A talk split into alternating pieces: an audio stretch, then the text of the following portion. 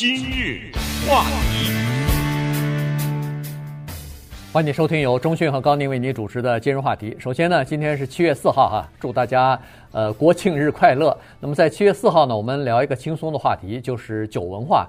我知道我们知道这个华人的饮酒文化是有很多的传统的哈，但是呢，今天我们从呃，老美从美国的这个角度，西方的角度来看一看他们的这个酒文化到底是什么个事情啊？然后呢，我们再看一看现在在美国饮酒的情况，以及酗酒的情况，还有对人类造成的呃，不管是带来的愉悦也好，带来的伤害也好呢，我们都把这个事情呢，呃，跟大家来稍微的介绍一下。哇，听你这个开场，好像咱们俩就是这么大一个酒的专家呀，我们两个这么的有资格讲这个话呀。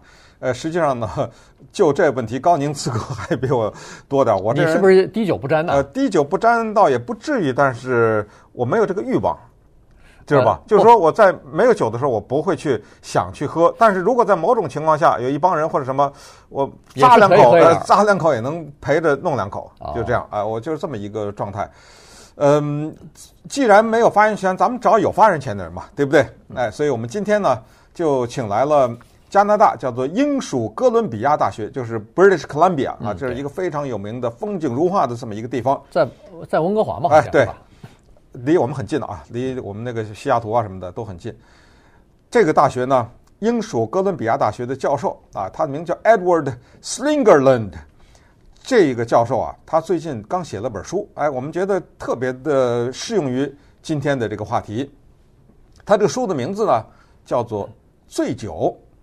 然后副标题是“人类如何靠饮酒、跳舞，跌跌撞撞走向文明”，特别有趣啊。那么他既然敢写这么一本书，而且他是一个哲学教授，那我们可以想象他做的这种研究，以及在这个研究基础上呢，他得出一些结论。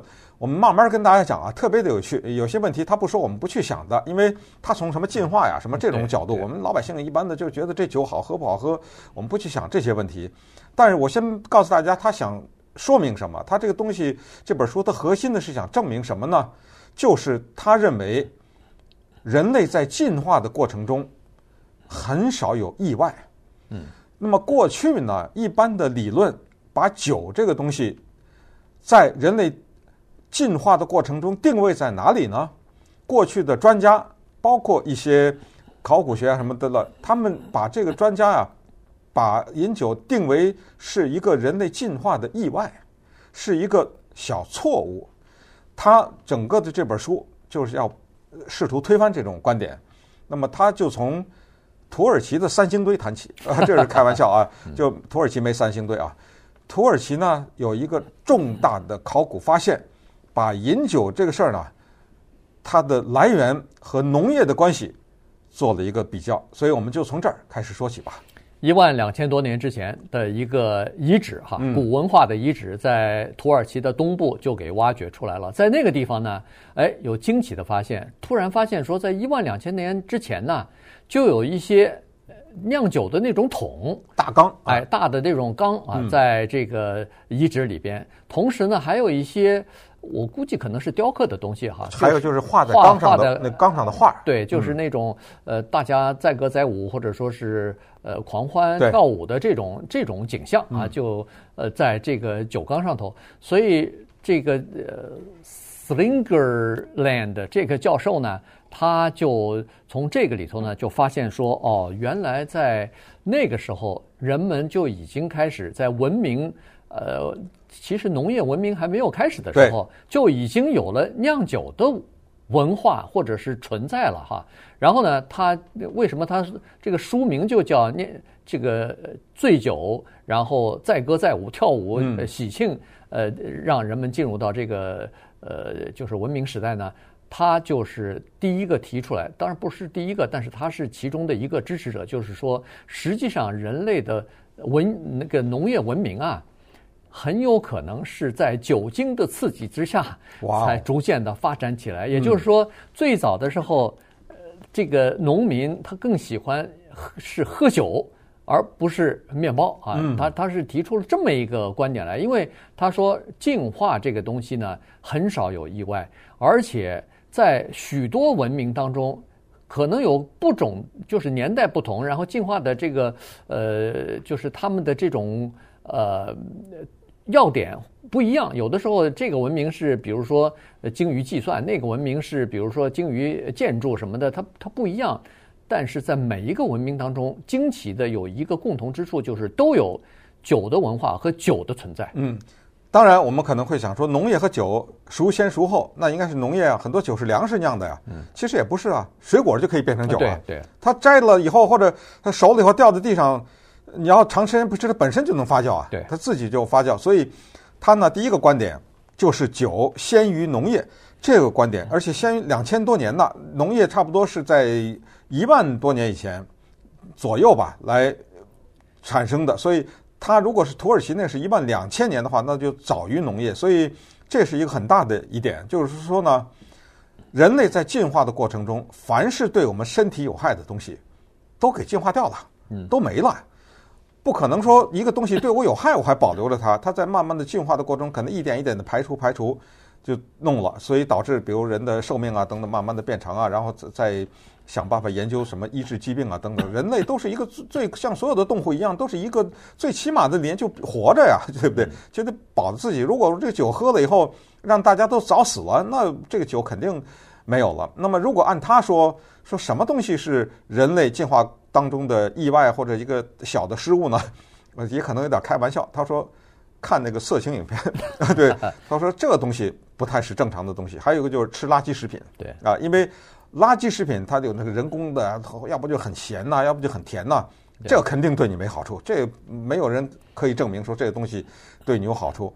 那么，于是他就说了：“咱们来看看酒啊，这个酒对人有什么坏处？然后再说有这么多坏处干什么？他跟着人一路走来，从这么久远的过来。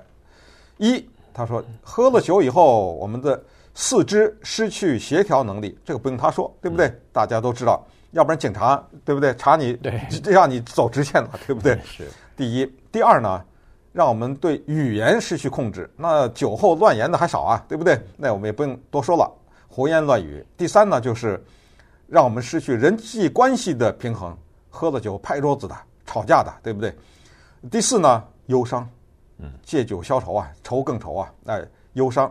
第五呢？就是产生失礼的行为，比如说一个儿子对着爸爸，你知道吗？呃，讲那个不该讲，哎，就讲不该讲，就平时绝对不可能下司对上司有什么这种，但是他就有这种，还有的那个自我失礼，什么把裤子脱了什么，你知道，就这丢脸的事儿做的这个。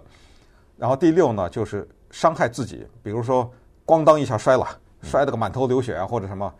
然后呃，第七呢是这个叫做记忆消失。那你到时候等他醒了以后，你再问他啥都不记得，你知道吗？这个记忆消失。然后第八呢是财产损失，毁了，把一个什么一百五十年或者两三百年前的一个花瓶给碎了，你知道？咱们就随便举例了啊，这个你举一反三。关键这个 Slingerland 的这个教授他举的那个第十大伤害，呃，第九还是第十啊，是最有趣的，因为有喝酒有的时候你可能把命都搭上，这都不重要。他说最大的伤害。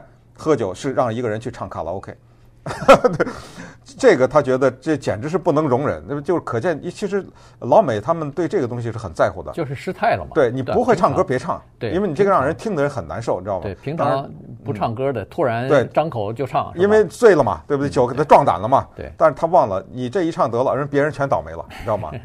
对。所以呢，他就是说，在这种过程当中呢，其实人们是知道的。当然，他指的是你这个酒是喝的过量了以后啊，喝高了以后才会有以上的这种种反应。如果适量的喝酒的话，是应该是给你带来一些愉悦的，让你高兴的，让你健谈的，让你呃，比如说以是一个内向的人，但是喝了两杯酒下肚之后，还是我们指的是在适量的，或者是在这个边缘啊，就是过量还没有到过量，但是也有点醺醺然的那种感觉的时候呢。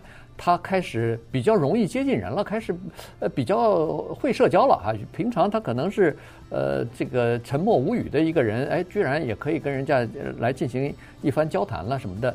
这个呢是有好处的，而且最大的好处在于叫做创造性的思维啊。所以这就是为什么很多的文人，包括一些科学家，呃什么诗人呐、作家呀、艺术家呀，就喜欢喝酒，就喜欢这种感觉。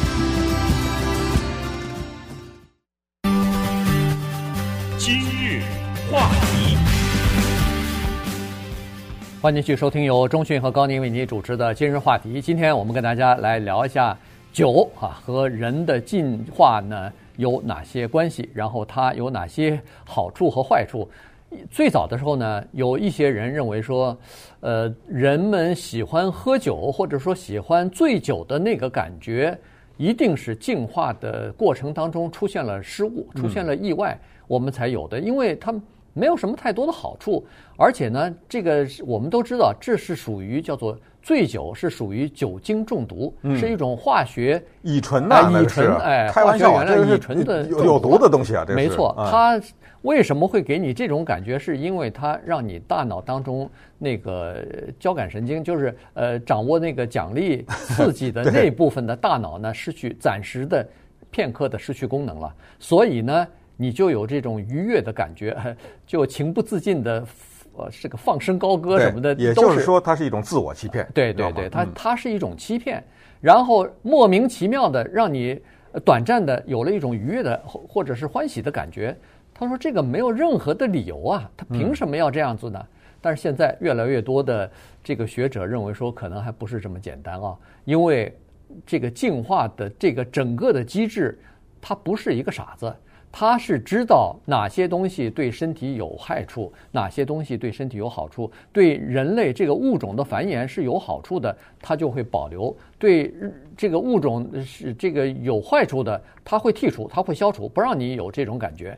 呃，所以这个是你比如说人类繁衍自己的后代本身是一个辛苦的事儿，他但是他为了让你。刺激你去繁衍后代，它就给你造成叫做性的这种快感，嗯，所以你才去做这件事儿。否则的话，你不去做这件事儿，那人类不就没法繁衍了吗？而且他说进化的这个程度啊，呃，速度啊，远高于我们的想象。他说，西藏生活在西藏的那些人，从基因里边，他就是适应。在高原生活的人，嗯，一些人，其他的人，像你我这样的人，去一去西藏那些地方，吸氧了的，哎，那根哎对，根本就没法适应，这个浑身不舒服啊。那个呃，就是说你需要祖祖代代在那儿过一段时间以后才能适应的。在东南亚的那些船民，呃，生活在船上的人，经常要到水下去，呃，这个求生活的，摸鱼啊什么的，那些人在基因里边他就适合。下水潜水到里边，然后他那个在水底下呼吸的时间比正常的人高出好几倍了。是，这这些都是叫做进化过程呢，人的自我调节和人的强大的适应力。那么说了半天，这酒都是坏的，说了半天就有一个好啊，就是说刺激你的想象力，对不对？嗯、哎，这个 Slingerland 呢，他就想说，他说不要小看这个东西，这个呢。确实是这个酒的文化生存的一个重大的原因。其实要不别说别人了，你就说我吧。我要是给我一斗酒的话，我能写一百个首诗啊。你知道，你看我最近写一个诗，对不对？叫做《月下独酌》。你看，花间一壶酒，是独酌无相亲呐。举杯邀明月，对影成三人。你看我写的挺好的吧？哎，大家也都知道这是什么意思。就是说，古代有这种人，他在酒精的。刺激之下能写出千古名句啊，对不对？对。当然，咱们这个例子就不要太举太多了啊，因为这种例子啊，如果举的话是无穷无尽。从中国到西方，那很多的了不得的西方的伟大的作家，咱们就不说音乐家、美术家，就只说作家的话，都是其实英年早逝，因为这些人大量的酗酒，包括海明威也是。你别看他自杀，他但是他到呃五十来岁的时候，他也是酗酒酗得很厉害，他六十二岁。自杀了啊！美国的这些重要的这些作家，爱伦坡呀，什么呃福克纳呀，什么菲茨杰拉德，这些都是与酒就嗯就每天都相伴的这样一种情况。那么这个东西又怎样呢？他就那个教授就继续说了，他说酒精呢，在这个程度啊，它带给人这样一种叫做活在当下的感觉。他举了一个例子特别好玩，他说握手，嗯。握手，你知道怎么来的吗？我知道很多人知道，我们在这就重复一下。握手这个习惯来自于过去，向对方表明你手里没有枪，或者没有武器，没有武器，你也手伸出来，我也手伸出来，咱看没有啊？嗯，来，咱俩握一握。这个时候呢，当握了手以后，是对对方的一种信任，和让对方对自己的一种信任。但是没想到后来这个变成了一个习俗了，大家见面就握手。他说酒精也是这回事儿。他说酒呢，它能带给你啊，叫做活在当下的感觉。当这种感觉产生的时候呢，所谓几杯酒下肚，叫叫酒后吐真言呐，不是有这句话吗？对，哎，几杯酒下肚呢，人就不容易说谎话。所以在古代人呢，他意识到这一点，所以就说你要想跟我交朋友的话，来这杯先喝下去，你必须得喝下去。于是呢，这个习俗就下来了以后，变成了谈判的一个重要的一个部分。嗯，对。呃，这个呃，饮酒它是这样子，刚才所说的什么酒后吐真言啊什么，他就说你喝完酒以后呢，基本上不太，因为他的大脑的思维啊，叫做战略性的思维或者心理防线，让你给放松了。嗯，所以呢，他不太会非常狡诈的，非常呃这个呃欺骗对方，呃，然后就酒后就吐真言了。这个呃拉丁语当中居然也有一句和这个差不多，酒后吐真言，它叫酒中有真相。嗯，所以。呃，也几乎是一样的，它这里头有自己的智慧在里头。同时呢，呃，这个几杯酒下肚以后呢，就四海之内皆兄弟了，大家你好我好，全是全是可以相信的人。这样的话呢，哎，比较容易谈成一件事情，比较容易把以前的这个呃仇恨也好、分歧也好给化解掉啊。所以呢。呃，它是有这样的一个好处，后来以至于这个，比如说是什么，呃，谈判桌上啊，或者说是谈一桩生意啊，嗯，这个在中国的文化当中就太多了哈，都是靠这个餐桌上的呃一杯酒、几杯酒下肚以后，这是什么事儿都好说了，什么事儿都可以谈得下来。呃，在他在说那个现在的一些公司当中，包括 Google 啊什么的这些公司。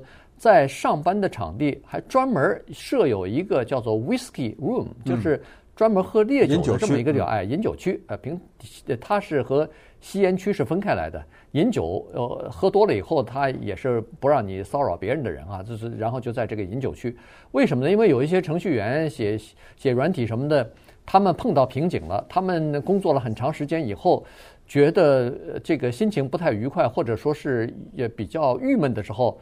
喝几杯酒啊，它是有助于第一是有助于放松、减轻压力；第二呢是让你等于是大脑稍微的活跃一些，呃，看看能不能够解开你多多日来苦思而不得其解的这些这个设计上的难题。所以这个实际上即使到今天还有这样的作用呢。对，他说两个特别好玩的东西。他说疫情期间呢，让大家意识到有一个省钱省时间的一个东西，叫做 Zoom。嗯，啊，很多人千里之外，Zoom 公司开会了，商谈了，解决了，嗯，不用坐个飞机来一趟，又是酒店费啊，又什么？他说对不起，疫情之后，Zoom 的影响马上会下降，马上该坐飞机还坐飞机，因为公司尽管知道用 Zoom 可以省一些钱，但是这种叫做见面三分情和两杯酒下肚这个东西是 Zoom 没法取代的。